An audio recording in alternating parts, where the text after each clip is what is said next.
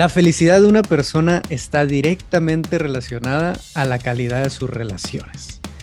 Esta fue una frase que se me quedó muy grabada desde hace algunos años y que posiblemente explica un poco del por qué a muchos de nosotros nos interesa tanto el hablar sobre relaciones, sobre todo el cómo llevar relaciones sanas.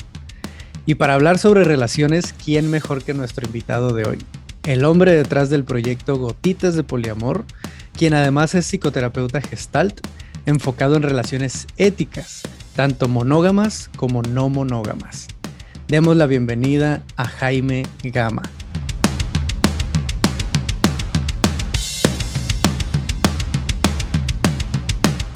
Bienvenido, Jaime. Muchas, muchas gracias por la invitación.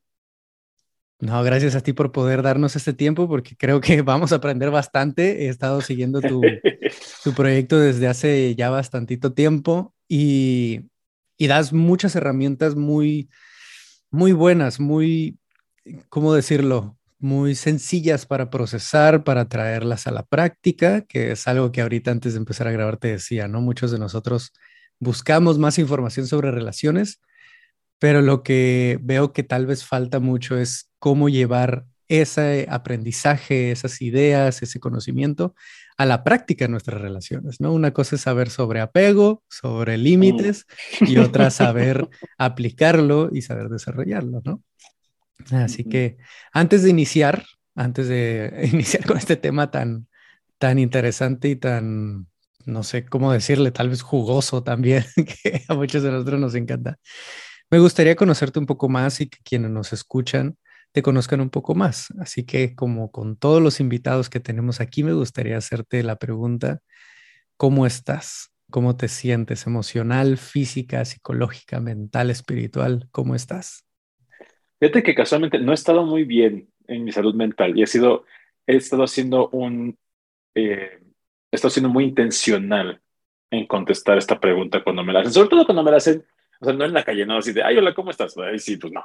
Pero cuando alguien me la hace, que es una conversación, sí estoy tratando de decir, no estoy bien y estoy en proceso de atender mi salud mental, regresé a terapia, estoy teniendo como, mucho de mi red de apoyo, de mis vínculos afectivos, porque eh, me cacho, ¿no? Esto que dices ahorita es, muy fácil para mí, que ya tengo la teoría, que tengo la idea, ah, sí, yo sé cómo la gente, es válido que te sientas, pero aplicarlo es otra cosa. Entonces, para mí es importante ahorita que decir, sí, no estoy muy bien, en este momento me siento bastante cómodo y estoy bien con esta conversación, me emociona esta conversación, me da mucha curiosidad, eso me, me llena de energía y puedo también validar que en otras áreas de mi vida en este momento mi salud mental está un poquito, ah, un poquito abrumada, un poquito deprimida. Y no quiere decir que esté destrozado, no tengo que estar destrozado para no estar bien. Ya, exactamente. Y justo es algo que estaba hablando con, con una de nuestras invitadas que tuvimos hace, hace poco, eh, que decía el hecho de, de que me muestre, eh, con ella estábamos hablando sobre el tema de sexualidad, el hecho de que yo hable sobre sexualidad no significa que mi vida sexual sea la mejor del mundo, que no tenga errores o que no tenga situaciones complicadas, difíciles, ¿no? Sería un error de mi parte mostrarme como la persona perfecta en el área en el que yo enseño, por así decirlo. es parte importante este trabajo ser auténticos y, y tanto yo en mi proyecto he intentado ser abierto en ese aspecto también. No es fácil, pero, pero a ser abierto de decir, pues la estoy pasando mal, ¿no? La estoy pasando mal, estoy buscando ayuda, estoy aplicando lo que yo enseño aquí también, que no está sencillo. Y pues eh, estoy intentando avanzar en todo esto y te agradezco que nos compartas de una manera tan, tan auténtica y honesta y abierta, porque eso ya por sí solo enseña, ya por sí solo ejemplifica algo bueno, ¿no? Algo sano. Muchas gracias. gracias. Y bueno, otra pregunta para conocerte un poco más. Me gustaría escuchar si es que hay una historia detrás. ¿Cuál es la historia detrás que te ha traído a donde estás ahora, a enseñar sobre lo que enseñas ahora, a, compartir sobre, sobre todas estas, em, todos estos aprendizajes y toda esta información tan importante para todos nosotros? Sí, sí hay una historia, de hecho es una historia larguísima que no te voy a contar completa, pero pueden encontrarla en Instagram. Este... Perfecto. y, tiene que ver con que eh, yo desde que estaba en la universidad siempre me interesó mucho la diversidad sexual, la diversidad relacional, y me daba mucha curiosidad, sobre todo porque yo era muy monógamo, yo era mucho del sueño Disney, del romántico, de yo sí quiero que no saben con quién casarme y estar solamente él y yo, y vernos a los ojos hasta el amanecer, y entonces nuestras almas se funden. Y la verdad, tuve relaciones muy bonitas, tuve otras no tan bonitas, y en algún momento conocí a uno de mis vínculos este, actuales, este, con quien llevo ocho años, y cuando él fue como una relación del libro de texto de psicología, o sea, no, no, no de cuento de hadas, era de una, una relación sana se ve. Sí, y yo decía, wow, es que está bien increíble, ¿no? O sea, sí, sí quiero esta relación, me gusta mucho, estoy creciendo muchísimo, estoy creciendo en gozo, no estoy creciendo a partir del dolor ni del sufrimiento. Y eh, en el explorar otras cosas, otras formas de relaciones, conocemos a otra persona, que muchas historias de, de no monogamia empiezan así. Conocemos a otra persona pero como ninguno de los tres sabíamos qué estábamos haciendo, nos dimos en toda la torre. Fue, este, fue bastante doloroso, fue muy... Em, fue, fue un parteaguas en mi vida. Y sobre todo que cuando empezamos a explorar la posibilidad de relacionarnos diferente, ni siquiera en poliamor, era solamente relacionarnos diferente, me di cuenta de que yo me sentía muy solo y empecé a buscar eh, literatura, dediqué mi, mi, tesis de maestría a, esta, este tema, empecé a investigar y encontré, encontré un grupo en, en, en, Estados Unidos muy bonito, muy empático, muy amoroso, este, muy abierto. Y me encantó. Y luego busqué aquí en México, ¿qué crees que no había? Nada. Y yo así de, por, entonces encontré un par de grupos en Facebook y cuando me metí, eran, eran grupos donde estaba, había mucha jerarquía, había mucho desdén, mucho de, es que tienes, tienes celos, eso está mal, te falta de construcción, tú eres un tarado. Y yo así de, me sentía, aparte de, inadecuado, me sentía tonto todo el tiempo. Y dije, es que no encuentro un lugar aquí en México donde yo me sienta seguro para explorar lo que yo quiero explorar. Y entonces en este grupo yo este, decidí como convocar, este, si oigan, quiero conocer a alguien con quien platicar este, porque soy un hombre gay que quiere explorar el poliamor o la no monogamia, pero no sé qué onda. Y entonces me dijeron, no, Jaime, ¿por qué atacas a las personas y les discriminas? Y yo, no, no, no, o sea, cada quien que tenga sus pues yo quiero ir a tomar un café, pero particularmente quiero conocer hombres gays que estén explorando esto porque necesito identificarme de esa forma. No, es que entonces recibí como muchísimos ataques. Lo dejé un poquito ahí y me fui al café que dije, pues voy a estar en el café tal, quien quiera llegar, pues que lleguen. Y llegaron veintitantas personas. Wow. Todos hombres gays que estaban como curiosos y que no encontraban un lugar así. Y dije, ok, yay. Platicamos como tres horas y me dicen, oye, estuvo bien padre, pero como que no moderaste muy bien. Y yo, yo no estaba moderando, yo sé como ustedes, o sea, yo vengo a lo mismo que ustedes. Pero me pidieron como ser un grupo, ajá, me pidieron ser un grupo como de Messenger y empezamos a platicar y de ahí como que dije, pues es que si no hay un grupo, ¿por qué no lo hago yo? Y empecé como a hacer el grupo y de ahí empezó, empezó como surgió la cuenta de lo que ahora es Gotitas de Poliamor, que antes se llamaba de otra forma y que no pegó nada. Pero para mí era como el, quiero poner este contenido, quiero poner estas cosas afuera, esto que yo estoy aprendiendo, este espacio que yo estoy necesitando, quiero crearlo. Y cuando estaba esta otra cuenta, que nomás no jalaba, una vez Ricardo, que es mi otro vínculo con quien llevo dos años, me dice, es que comparte lo que tú piensas. Y yo le decía, es que a nadie le importa lo que yo piense. O sea, la gente quiere leer autores, quiere leer literatura de gente. Y me dijo, no, si quisieran eso, leerían esos libros que tú estás leyendo. A la gente le va a importar qué quieres tú, qué necesitas tú. Y yo así de, híjole, no lo sé. Y lo intenté, y pues aquí estoy. claro. Empezaste a compartir tu historia, ¿no? empecé a compartir mi historia, empecé a compartir lo que me pasaba a mí con todo esto, lo que yo necesitaba. Aparte de, me llegan muchos comentarios, muchos mensajes en todas las redes, me dicen, ay, me encantan tus consejos. Y yo les digo, híjole, qué bueno que te sirva lo que te comparto. Te reto a que encuentres un video o una publicación o un artículo donde yo te esté dando un consejo. Yo no hago eso. Yo, yo lo que hago es, te comparto lo que me, me gusta a mí, lo que me sirve a mí y te pregunto, ¿tú qué quieres? Porque creo que sí puede haber ideas muy interesantes, puede haber teorías muy padres, puede haber mil cosas, pero si no me sirve a mí, no me sirve. No tengo por qué forzarme a que me sirva una idea de otra persona. Ya, puede que estés intentando comer sopa con un tenedor, ¿no? Híjole. y, y, igual a mí me gusta comer sopa con tenedor. O sea, es como, yo estoy comiendo sopa con tenedor y la gente dice, wow, se ve que la estás disfrutando muchísimo, voy a comer sopa con tenedor. Oye, pero es que no me funciona. Pues pues busca otra cosa. Exacto, busca, investiga, ¿qué, es lo que buscas? ¿Qué es lo que necesitas? ¿No? Un, cubierto que agarre más caldo, no sé. Bueno, esa analogía está interesante, no se me acaba de ocurrir ahorita.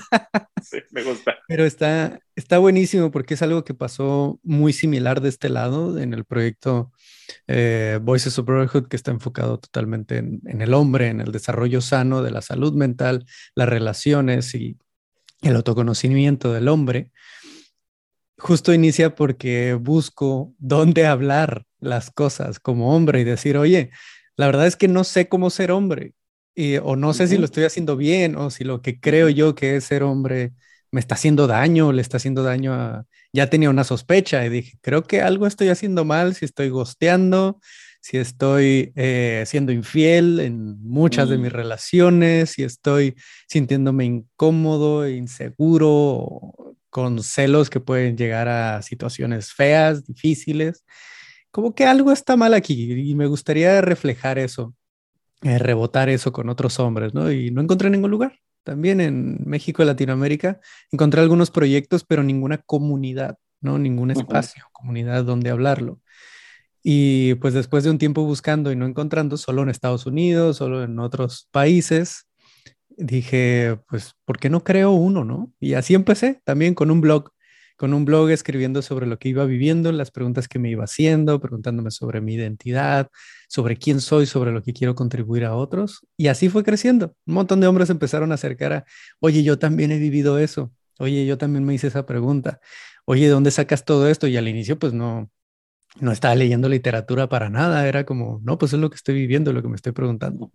Órale, qué padre, sigue haciendo esto, ¿no? Y ahí es donde, ok, me voy a documentar un poco más, nada más para tener un poco más de idea, ¿no? Y, y ahí fue donde fui encontrando temas como la teoría de apegos, como el, el establecimiento de límites, la comunicación efectiva, la escucha activa, diferentes herramientas y aspectos, características dentro de una relación y dentro de una comunicación que nos pueden llevar a tal vez a puntos más sanos de cómo nos relacionamos, ¿no?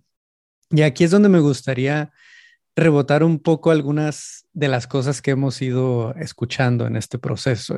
Algo que mencionaste ahorita es que cuando empiezas a hablar de, de, celos, cuando empiezas a hablar de apego o cuando empiezas a hablar de diferentes aspectos que, que hemos escuchado por tanto tiempo, la reacción, incluso hoy en día, no solo hace unos años, sino hoy en día es, te tienes que deconstruir, tienes que deshacer esas ideas, esas ideas son anticuadas y tienes que, que dejarlas de lado, ¿no?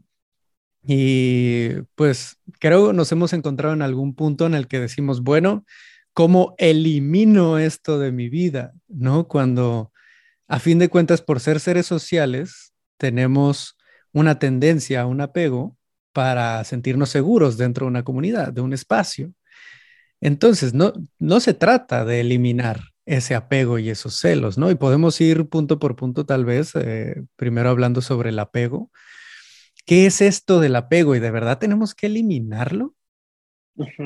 Sí, fíjate, esta tendencia a eliminar cosas me, hace, me, da, me da risa porque hay muchas personas en redes y muchas cuentas que se enfocan en esta idea de criticar, ¿no? Y, y, de, y de, ponerse por encima, superior, moralmente superior a otras personas, diciendo, es que lo que tú estás haciendo está mal porque lo que yo hago está bien.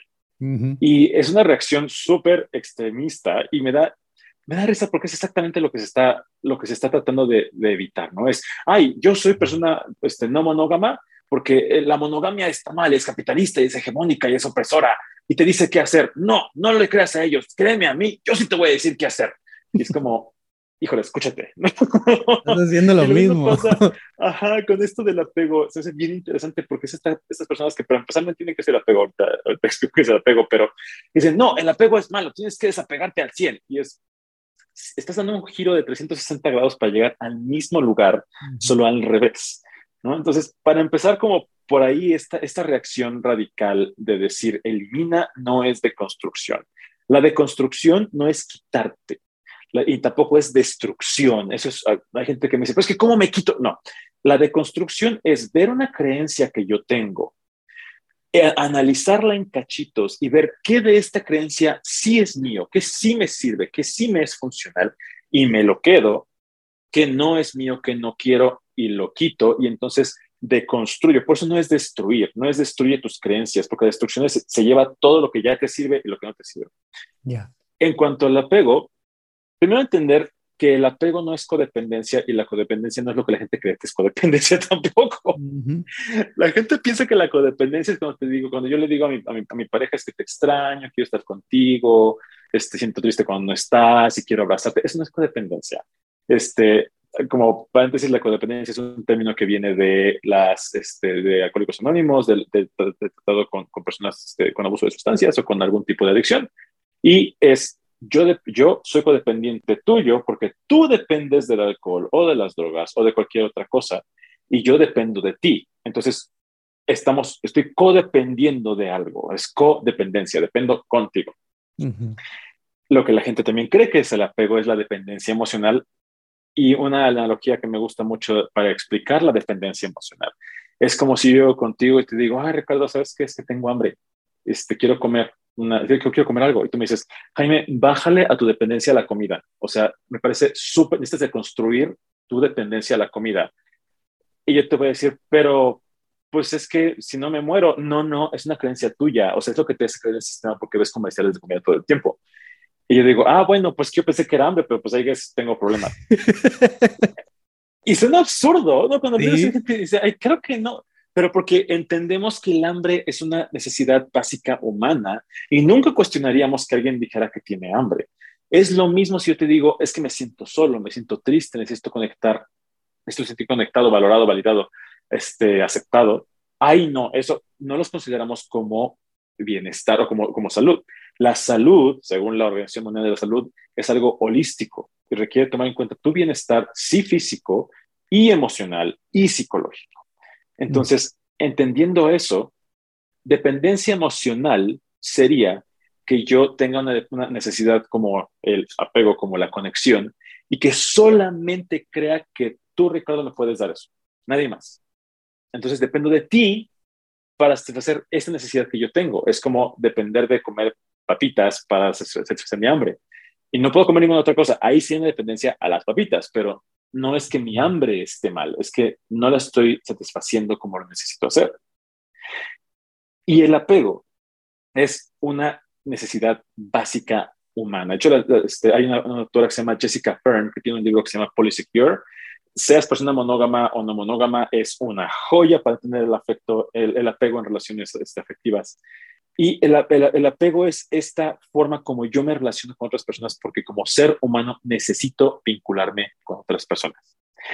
Y en mi apego existen necesidades básicas como mi necesidad de pertenencia, mi necesidad de contacto físico, mi necesidad de armonía emocional, ese momento en el que yo puedo sentir empatía o siento que tú estás empatizando conmigo, el sentirme querido, el sentirme validado, todas esas son necesidades de apego básicas, igual que el hambre, igual que la sed, y necesito satisfacerlas.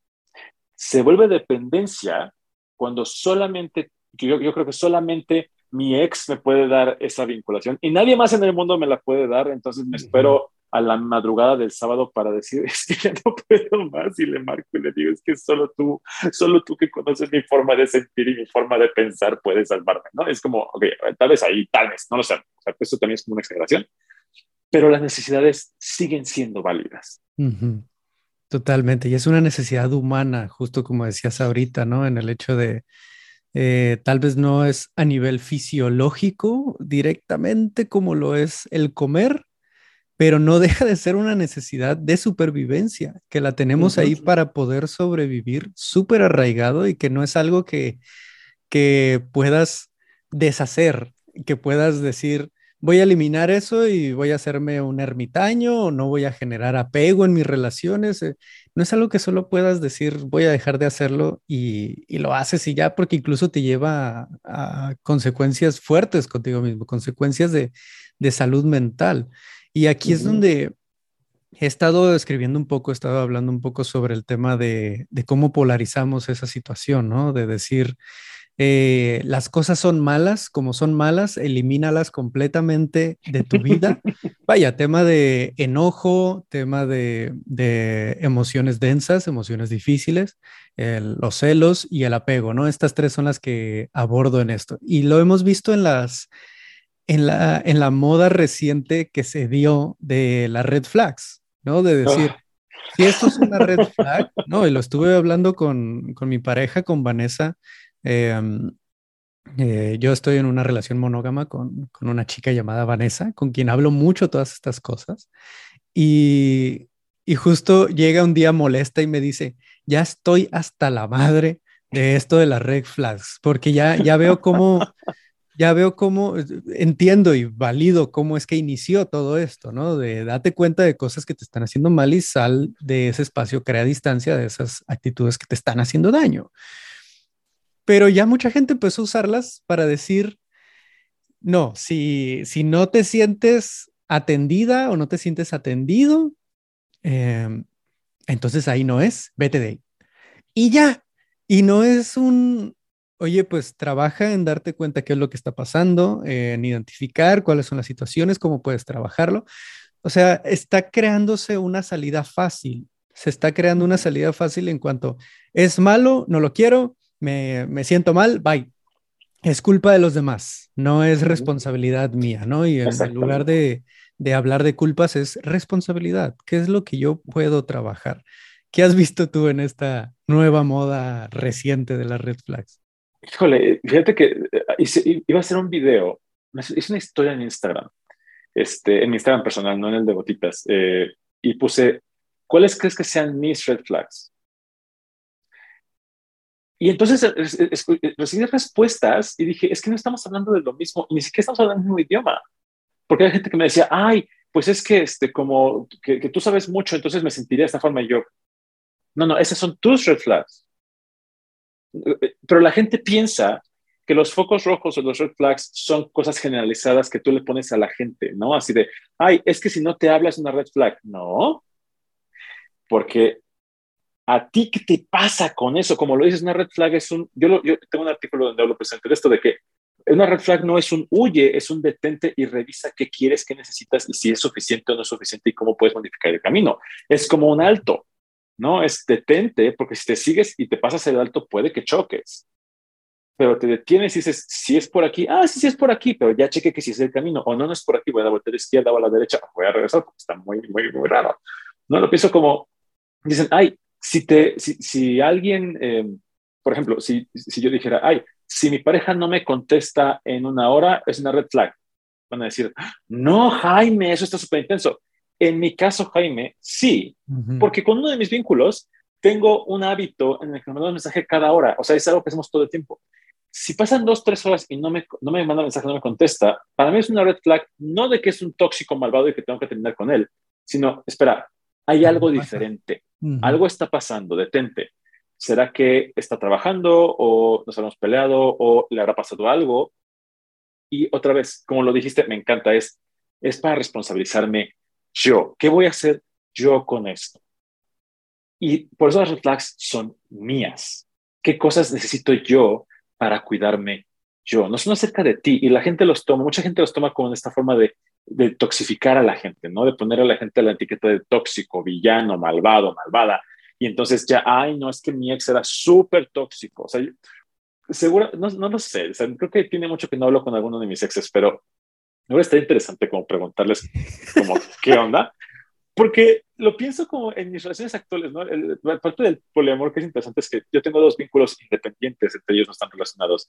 Y, es, y me relaciono diferente con ellos dos, ¿no? O sea, es, es, muy, muy diferente. Y pienso, pues sí, o sea, hay cosas que hago con uno que seguramente al otro le han hecho chocar. Y hay cosas que con uno, y así, porque cada relación es diferente. Aunque siga siendo yo, al relacionarme contigo, algo va a cambiar. Y el asumir que una red flag va a funcionar para todos todo el tiempo, siempre, me puede cegar a qué está del otro lado. Cuando puse esto en TikTok, alguien me decía, no, Jaime, pero es que hay red flags que sí son, sí son generales para todos. Y dije, ah, pues cuéntame cómo cuál. Como la violencia. Le digo, ok, uno, violencia no es una red flag, violencia es violencia. Punto. O sea, tampoco es, romantizar las red flags. Si, tu pareja te está No es un síntoma. ajá, no es un. Mm, es así como. Hay, una tendencia en TikTok como de los empaths. Este, y ya lo así de, ay, mi, mi, pareja me está, me está golpeando y, me hace cosas y me, y me roba cosas y me, y me hiere yo siendo un empath, ¿acaso esto es una red flag? No, es violencia. Eso, eso ni siquiera es para que te detengas a ver si te hace daño. Te están haciendo daño. Eso no cuenta como red flag. Uno. Dos. Pensemos que sí, aún así, no necesitas que sea una red flag. No necesitas justificar tu daño para que tu daño sea válido. El hecho de que yo diga, por ejemplo, antes pensaba como yo nunca voy a estar en una relación con violencia, o yo nunca voy a estar en una relación donde haya una agresión física o donde alguien me golpee.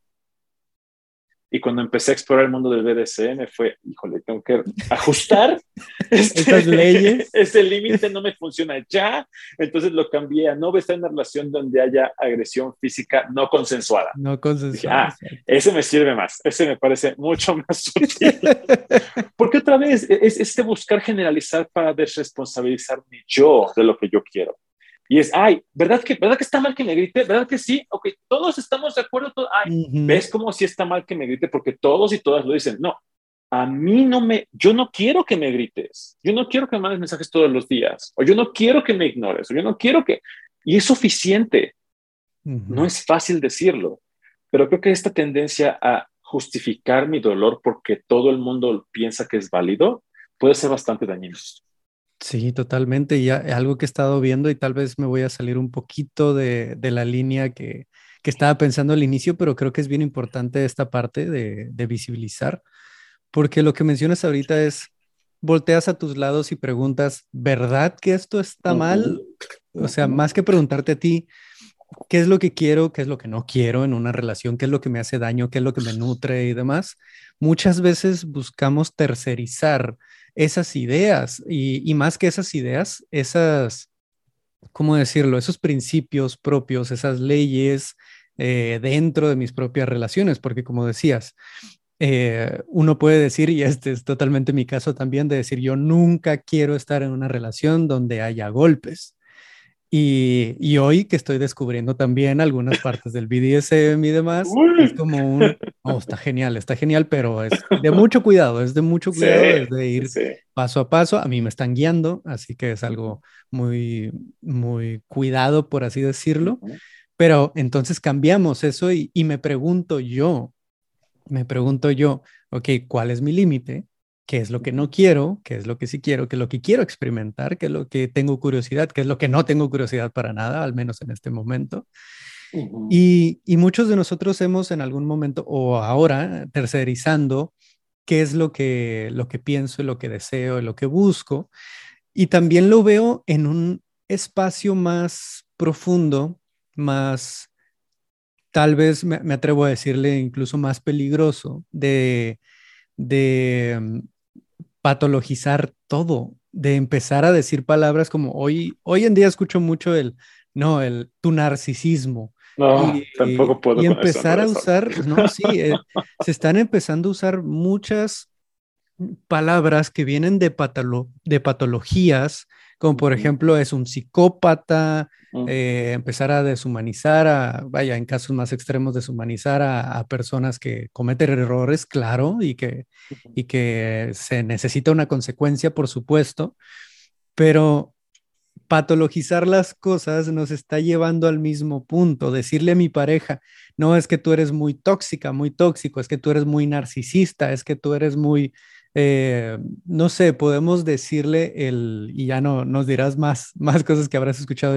ahorita, podemos decirle de formas, tú eres bipolar, ¿no? Andas bien bipolar, cosas así, ese tipo de cosas nos llevan a patologizar las situaciones en lugar de trabajar el cómo podemos llevar una mejor relación, porque si estamos dándole una patología a cada situación, otra vez estamos quitándonos esa responsabilidad de trabajarlo y estamos diciendo es culpa de esa persona porque está de alguna manera viviendo una situación de salud mental o una situación en su personalidad o algo similar, ¿no? Otra vez es un soltar esa responsabilidad y dársela a alguien más totalmente, igual que cuando buscamos esa validación de todo nuestro entorno para esta red flag, creo que esto es muy similar. No sé si, si, si tal vez estoy en lo correcto en esto.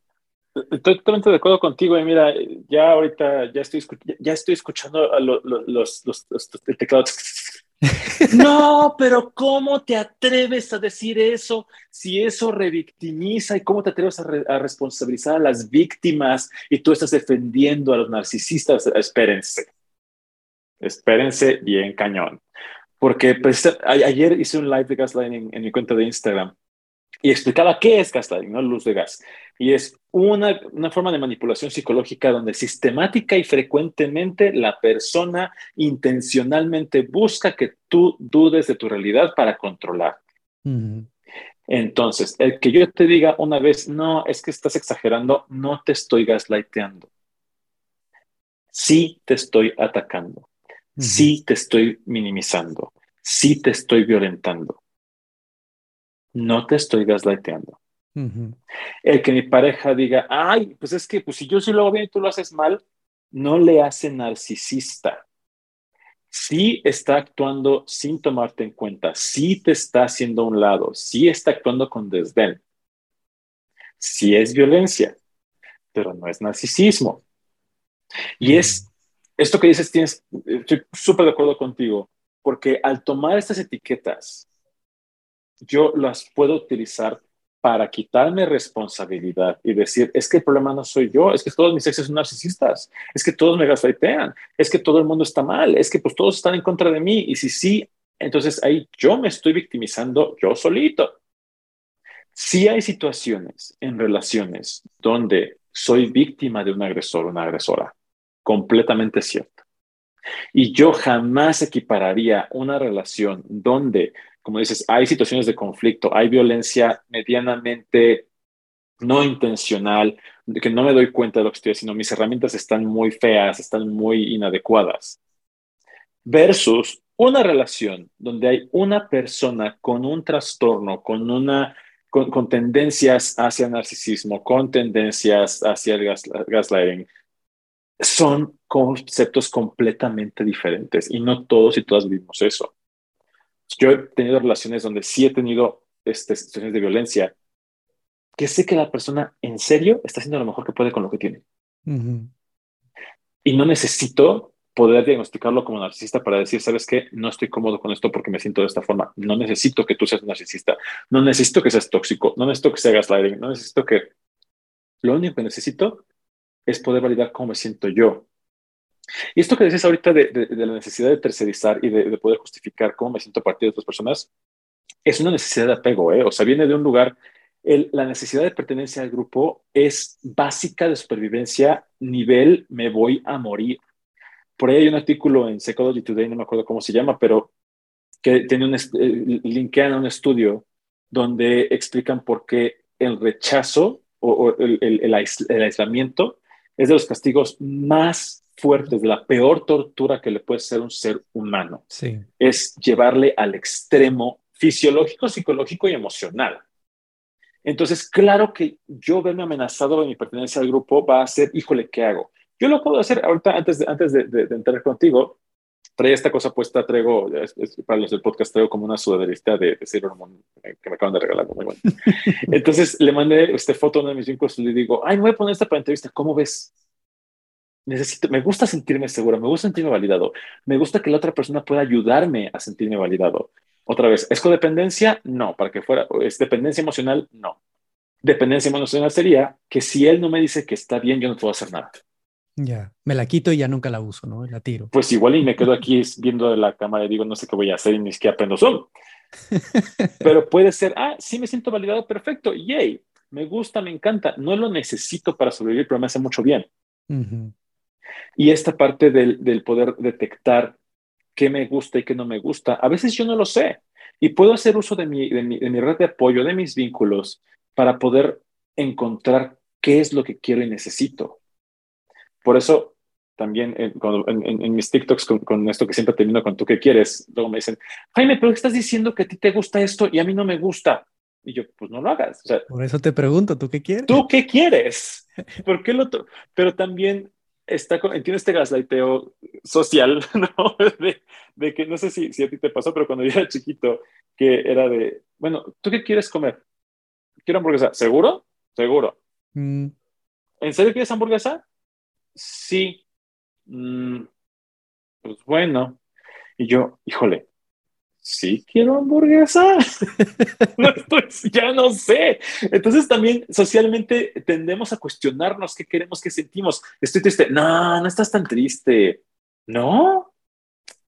Ah, pues estoy loco. Entonces, eh, eh, eh, nuestra sociedad sí tiende como a cuestionarnos constantemente si, si nuestra realidad es verdadera o no. Por eso para mí es importante construir una red de apoyo donde yo pueda tocar realidad y que me validen. Oye, me siento triste es válido que te triste, gracias por compartirme. Con lo que tú hiciste hace ratito, ¿no? Que me dijiste, ay, sí, gracias por decírmelo, gracias por ser así, te escucho. Ah, está bien, el mundo no se acaba. Y no me dices, ay, pero te ves muy bien, pero te está yendo muy bien, ay, pero estás bien contento, ay, pero tienes amor en tu vida, pero estás aquí. Es válido cómo estás. Y eso ayuda con esto.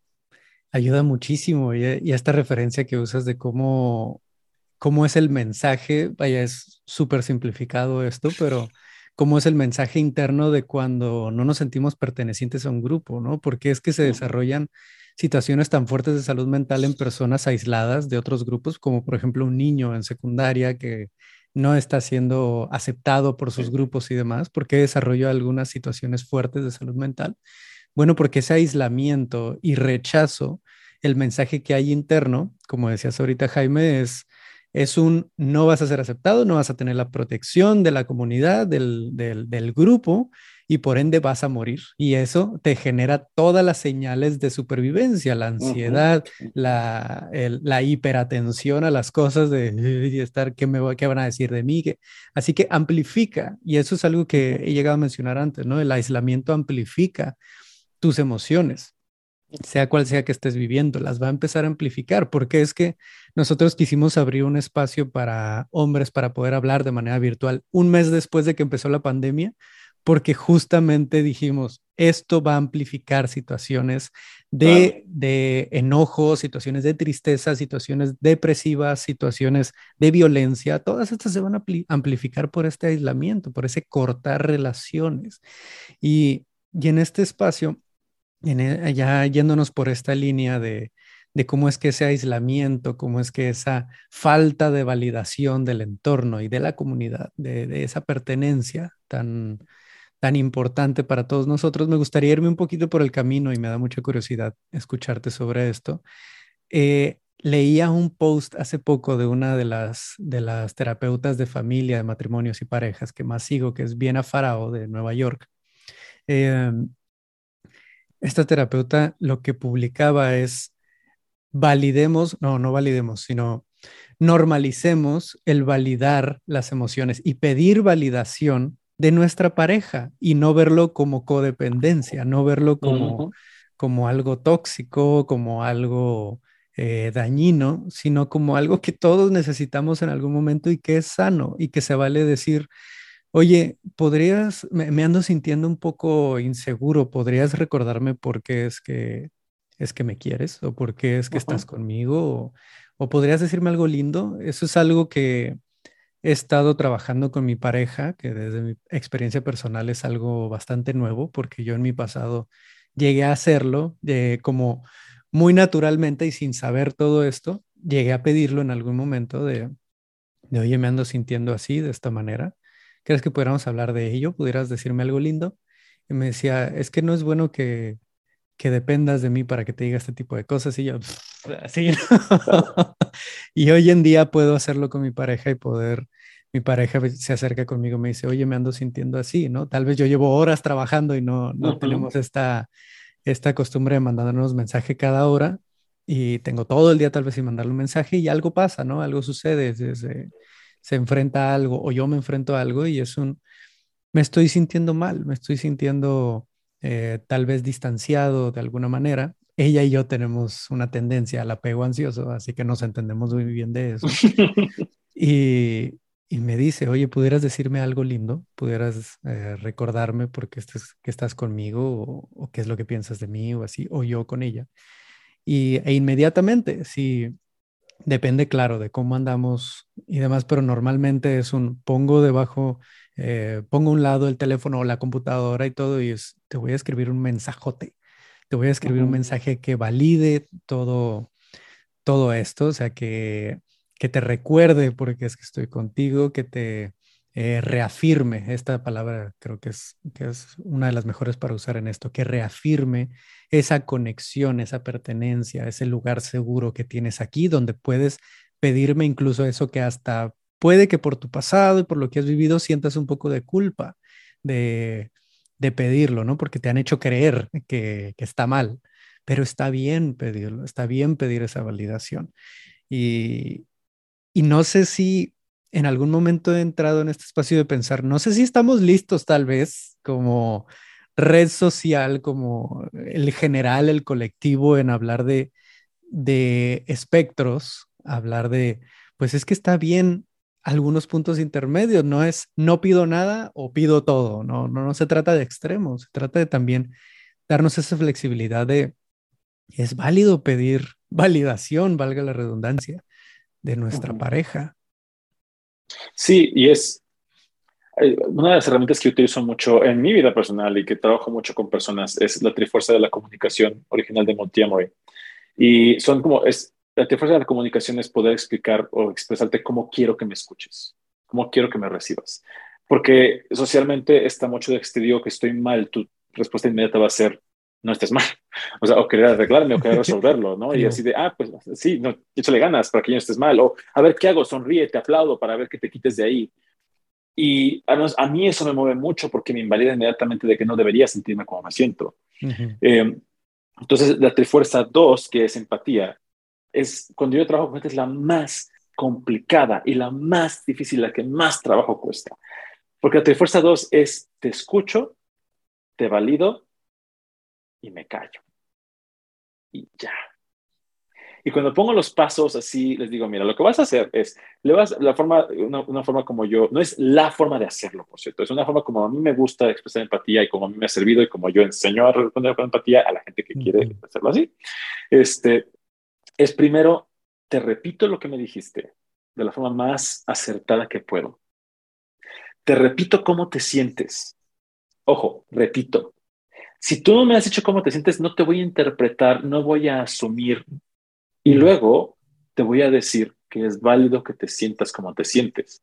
No tengo que estar de acuerdo porque ya te sientes así, ya estás ahí. Y no tengo, yo no soy nadie para sacarte de ahí si tú no quieres. La cosa de la empatía es que requiere que yo pueda sentarme contigo donde tú estás y a veces es incómodo. Si tú estás triste y yo quiero responder con, con empatía contigo, me tengo que sentar contigo en tu tristeza. Y eso a veces no está padre. ¿No? Es, este, a veces le platico a, no sé, ahorita estoy súper abrumado porque tengo muchísimo trabajo y estoy como, me explota la cabeza. Y a veces le pido a uno de mis vínculos o un amigo o amiga que me, que me dé empatía. Y para mí es un, me dice, bueno, es que, ¿por qué no? No, no me digas qué hacer, porfa. Necesito que sentir que lo que me está pasando es válido. Necesito sentir que esto que estoy sintiendo sí existe y que me puedo sentir así y que está bien sentirme así. Entonces una respuesta empática podría ser, escucho que tienes mucho trabajo y que estás muy abrumado. Escucho que estás frustrado y que estás abrumado. Y me parece válido que estés así. Y aquí estoy contigo. Totalmente. un ejercicio que he llegado a hacer eh, es preguntar en ese cuando, por ejemplo, nos acercamos y preguntamos, oye, ¿estás en un espacio emocional donde puedas escucharme? Necesito abrirme, ¿no? Necesito compartir, que eso ha sido muy importante, no llegar y decirlo todo de golpe porque puede que la otra persona no esté en el lugar y tengamos una mala respuesta o no, no haya respuesta o le carguemos más a la otra persona. Eso como, como principal, ¿no? Eh, algo que he ido desarrollando yo, ¿no? En lugar de solamente soltar, preguntar primero, oye, ¿estás en un lugar emocional donde pueda compartirte de esto que está siendo pesado. Dice, ah, claro que sí. Compartes, compartes, compartes, compartes. Y, y al final quien está en ese espacio de escucha hace la pregunta, ¿qué necesitas ahora de mí? ¿Necesitas que te escuche y esté? ¿O te gustaría tal vez escuchar qué es lo que pienso, un consejo, un, ideas, que saquemos ideas? ¿Qué es lo que, lo que sientes que necesitas ahorita? Y ya podemos responder, pues nada más quiero que estés, no necesito que me digas qué hacer, creo que ya sé qué es lo que quiero hacer y no estoy en un espacio para recibir ese, haz esto, solo quiero que me escuches, perfecto. O si hay situaciones donde, que son las menos eh, muchas veces, pero si hay situaciones donde, pues dime qué piensas, ¿no? Porque no sé, la verdad, estoy medio perdido, estoy medio perdida ¿Qué opinas? ¿Qué, ¿Qué, sería bueno tal vez empezar o qué ideas tienes? ¿no? Y empezamos a hacer tal vez lluvia de ideas y trabajar en eso juntos, ¿no? apoyarnos en ello. Pero siempre con esta escucha de qué necesitas, qué es lo que necesitas. Yo creo que esa parte es bien importante de, de validar, claro, primero validar qué es lo que está viendo la otra persona, porque como dices, lo está sintiendo, ahí está, no puedes decir, no, no está, pues sí está, lo está sintiendo, te lo está diciendo. Eh, y luego, ¿qué, ¿cómo puedo? Y esta pregunta es algo que, que he compartido con muchos hombres con los que he trabajado. No supongas, como decías ahorita, Jaime, no supongas qué es lo que el otro necesita y le digas solo lo que te nace así de, necesitas esto, bla, bla, bla. No, haz la pregunta de cómo puedo hacerte sentir más apoyado por mí, ¿sí? Y ahí no le estás diciendo qué hacer, no le estás eh, imponiendo una manera que tú crees que es la mejor, le estás preguntando cómo es que tú lo puedes apoyar de la mejor manera. Y esa persona, ok, tal vez no te va a saber responder en ese momento, pero al menos escucha que tú lo que buscas es apoyarle, es estar, para él o para ella o para quien sea con, con quien estás hablando, ¿no? Y ese ha sido un ejercicio muy lindo, muy bello de escucha, no para responder, no para dar solución, sino para apoyar, que el enfoque no sea resolver, salvar o dar solución, no, sino que sea apoyar y que la persona se sienta acompañada, no se sienta sola, se sienta segura de hablar de esto contigo, que sienta esa seguridad de cuando lo necesite, pueda acercarse y hablar contigo, ¿no? Sí, eso también, el preguntar a la persona, yo esta fuerza la utilizo con gente que, que, que te la sabe, me le digo, ay, necesito te uno, te dos, tres. Con gente que no, digo, ay, oye, que te ofrezco tres opciones. Te escucho, te doy empatía o te doy consejos. Y la parte del consejo para mí es importante subrayar que es consejo desde mi experiencia y evito el deberías, tienes que, es que se ve mejor que, es, pues mira, yo lo veo de esta forma, en mi experiencia es así, yo haría esto y siempre, siempre, siempre regresando con tú qué quieres hacer. Porque cuando uno te pregunta cómo quieres que te escuche, cómo quieres que te acompañe, te estoy regresando a la responsabilidad de tu cuidado a ti, sin soltarte, pero además te regreso a tu agencia y te empodero a decir, no eres víctima en este momento, yo te estoy dando poder para que tú decidas cómo quieres moverte. Y eso ya de entrada es súper sanador, el poder sentir que yo puedo decidir, ah, me estás dando chance de tomar algo de responsabilidad, algo de poder en mi propio camino. Y además, no lo tengo que hacer solo, uff, súper sí, o sea, ya, ya la llevo de gane. Totalmente. Jaime, ¿dónde, más que dónde, me gustaría hacerte una pregunta un poco más de, de proceso, ¿no? De, de estructura para todos los que nos están escuchando, que nos están escuchando justo ahora, que, escuchan esta conversación y se preguntan, bueno, ya escucho todas estas ideas de cómo comunicar, de cómo empezar esta comunicación, esta empatía, esta de verdad escucha activa y colaborar con la, con la persona, validarla. ¿Cómo puedo empezar? ¿Por dónde puedo empezar a desarrollar todo esto? ¿Dónde puedo empezar a aprender, desarrollarlo? Sí, hay muchos proyectos y demás, pero ¿dónde se empieza? Pues, ¿cuál es el primer paso para empezar a desarrollar una relación sana? Y aquí es donde la gente me abre, yo creo, porque siempre contesto esa pregunta con, ¿Tú qué quieres? ¿Tú por dónde quieres empezar? Porque eh, bien, eh, y sí, me llega mucho esto, ¿no? ¿Cómo empieza una relación sana? Es, ok, ve tu relación, o ves tus relaciones, o ve cómo estás tú. ¿Qué te urge? ¿Qué es lo que más necesitas en este momento?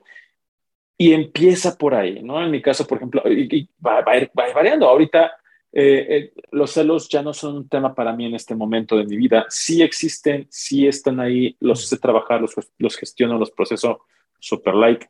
Eh, la comunicación con uno de mis vínculos ha mejorado mucho, lo hemos trabajado muy bien. Con el otro, no tanto. Digo, ah, mira, es que acá yo me siento incómodo con esta parte de la empatía, que siento que ahorita que decías, dame un mensaje bonito, me doy cuenta de que con este otro vínculo hay momentos en los que no me siento atendido y quiero poder expresarle yo cómo yo me siento atendido y responsabilizarme yo y decirle, oye, quiero que hagas estas cosas, ¿qué de esto puedes hacer? Entonces, por aquí podría ser.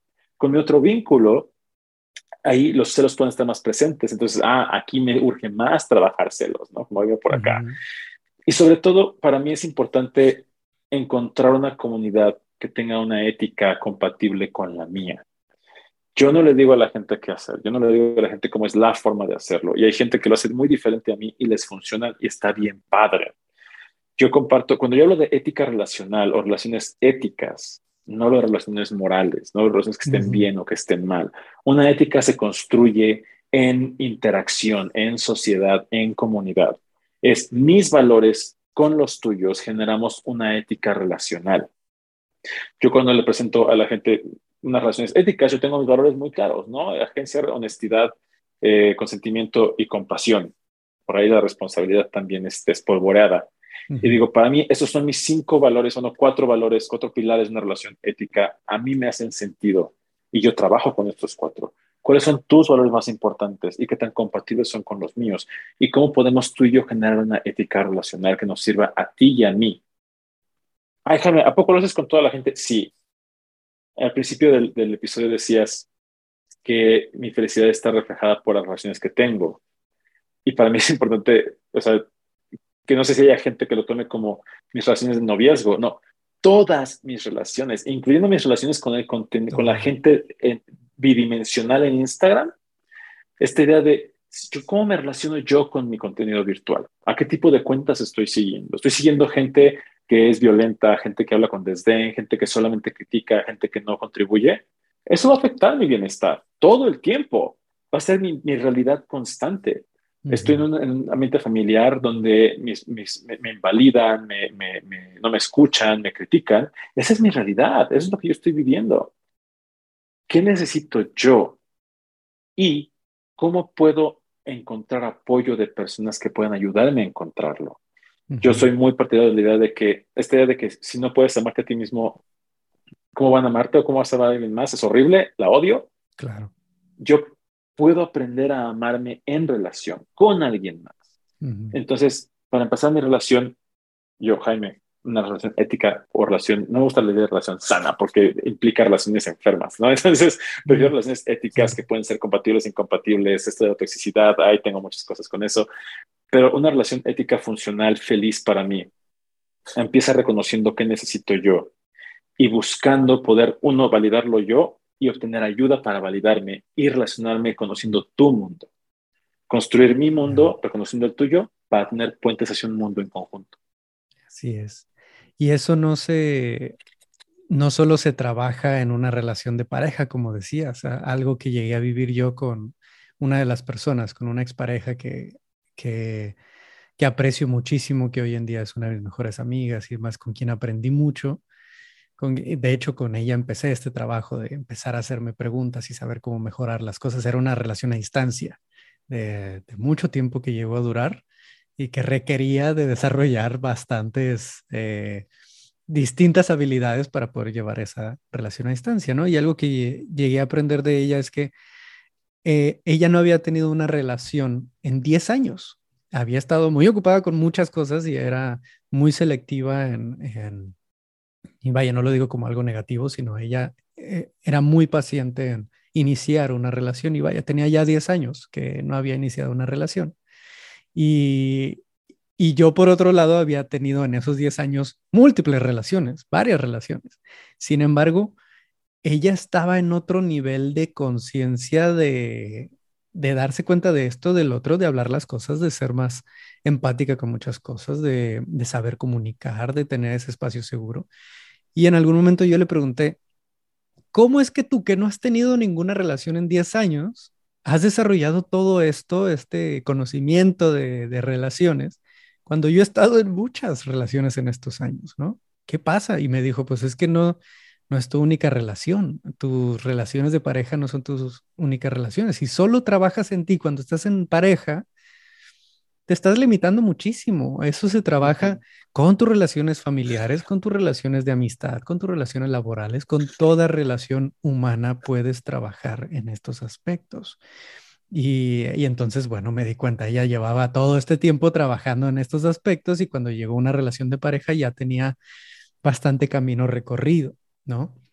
Que eso me pareció un aprendizaje buenísimo de cómo no, no te enfoques en ese desarrollo, en ese trabajo, solo cuando estás en pareja, sino en todas tus relaciones.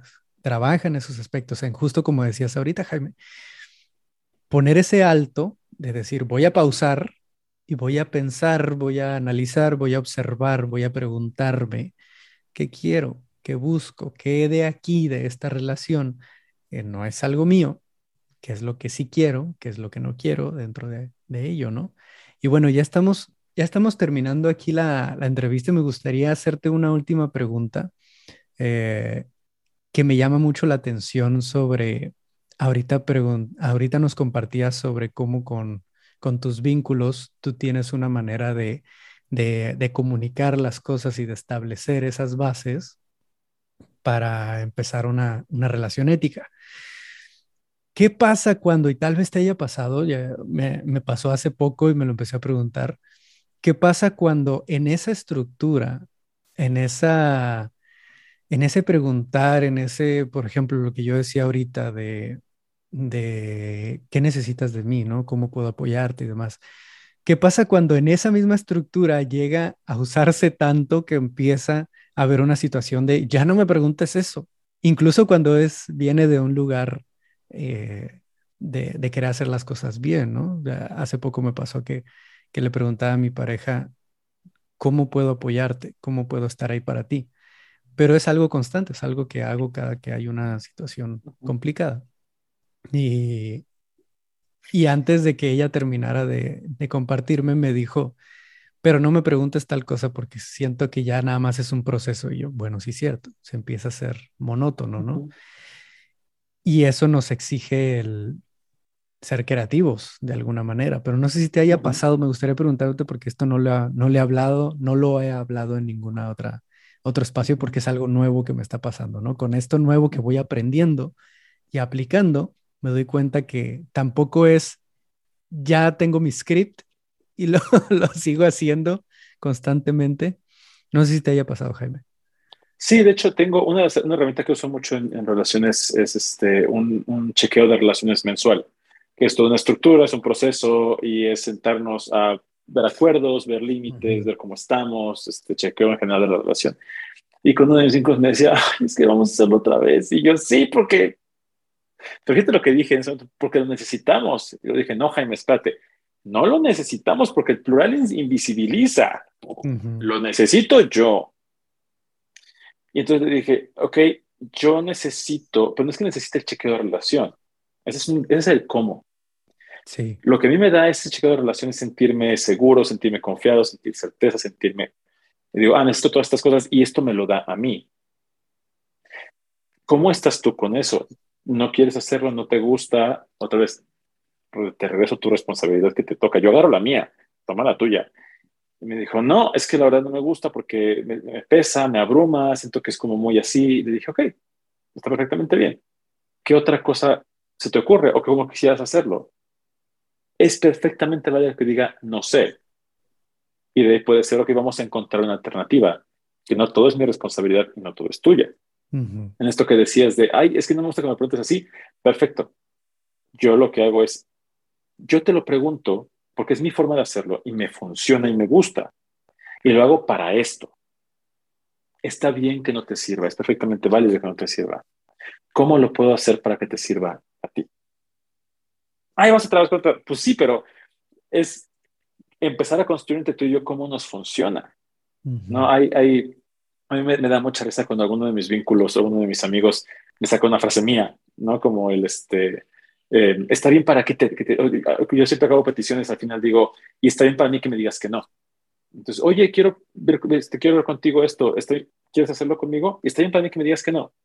Cuando me lo dicen a mí, de pronto digo así de, güey, sí, ok, sí, o sea, pero de pronto digo, es que siento como que estamos trabajando, como que, pero, pero te funciona también a ti, qué padre. Y yo puedo decir, ay, ¿sabes qué? Eh, no sé, me mueve que me lo digas exactamente como lo digo yo. ¿Hay alguna otra forma como me lo puedes decir? Pero es mi responsabilidad poder decirlo y poder encontrarlo, ¿no? Y poder encontrar alguna alternativa. Claro, totalmente. Y, no necesariamente que caiga en ese, ah, eres un tóxico por estarme diciendo lo mismo todo el tiempo. Exactamente. que, que, es, que también, eh, ahorita no, no llegaste por ahí, pero igual me gusta como ponerlo porque creo que tiene que ver con, lo que decimos hace ratito de, si yo me la paso pidiendo a mi, a mi pareja validación constantemente y siento que nunca es suficiente, para mí ha sido importante checar si estoy pidiendo lo que necesito o estoy pidiendo lo que creo que necesito. Y pues si pido lo que creo que necesito, nunca va a ser suficiente. Entonces hay que ver dónde está esa necesidad realmente allá abajo. Y eso puede generar una carga muy pesada, una responsabilidad que no le corresponde, ¿no? A la pareja o, al, vínculo. Totalmente.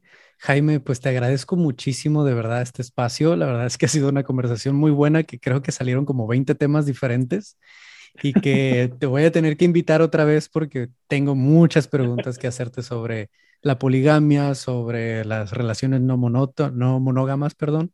y eh, también monótonas, por supuesto. claro, sí, tengo muchas preguntas que hacerte aparte de esto, pero pues ya no, no nos alcanza el tiempo en este espacio, ¿no? Así que te, te quisiera preguntar dónde te pueden encontrar las personas que nos escuchan, qué, proyecto traes ahorita o dónde pueden trabajar contigo. Claro que sí, muchas gracias por la invitación, muchas, muchas gracias. Este, a mí, eh, yo ahorita sí doy terapia, pero ya no, no, no, tengo espacio, entonces ya no digo que doy terapia, pero sí tengo sesiones de asesoría uno a uno. Este, generalmente es como un tiempo de espera de un mes y medio a dos meses. Ahorita en mi, en mi Instagram siempre está el calendario, entonces si quieren echarle un ojo, son sesiones este, individuales, de pareja, de triada, de película, lo que necesiten. Me pueden seguir en mi Instagram en arroba gotitas de poliamor, gotitas de poliamor. En TikTok estoy como amemos éticamente porque me ganaron el handle de gotitas de poliamor. Entonces yo lo vi como una oportunidad de expandir mi, mi, mi, mercado. Este, entonces, pues ese otro nombre. Cómpraselos, este, cómpraselos. sí. No, pegó muy bien el otro, ¿eh? entonces fíjate, una oportunidad. Este, también tengo un podcast que me acabo de enterar que está en el top, top 20 de salud mental en México, entonces este, se llama Gotitas de Poliamor Live. Mi blog es gotitasdepoliamor.com. Ahí tengo todas esas herramientas de cómo poner límites, cómo este, comunicar empáticamente, la trifuerza de la comunicación, el chequeo de relaciones, todo eso está ahí. Y pues mensualmente talleres, este, hay poquitos lugares y se acaban rápido, pero pues pueden echarle un ojo a ver si encuentran un lugarcito. Este, y me parece que ya, porque no, mi, mi manager no me, no me dio la lista de cosas a promocionar, entonces este, espero que no se enoje conmigo después de que se me olvidó. O que diga algún spoiler que no debía decir, según yo no. Pero pues vemos. y pues muchas gracias por la invitación. No, gracias de verdad por, por la disposición de poder hablar de estos temas que son tan importantes y igual lo que se les vaya ocurriendo ahí o lo que vaya saliendo sobre sobre cosas que te gustaría promocionar, dímelo, me lo pasas y lo pongo en, los, en las notas aquí del episodio. Muchas gracias. Porque como ya saben todos aquí en, en, el podcast, ya sea que nos estén viendo en YouTube o nos estén escuchando en cualquiera de nuestras plataformas, aquí en las notas van a tener todos los enlaces para el trabajo de Jaime, para poder contactarlo, acercarse con él, para que vean todo el, el trabajo genial y, y tan útil, tan nutritivo que está haciendo. Así que les mando un abrazo a todos los que nos están escuchando. Nos escuchamos en el próximo capítulo. Y otra vez, Jaime, te mando un abrazo. Gracias por esto. Gracias.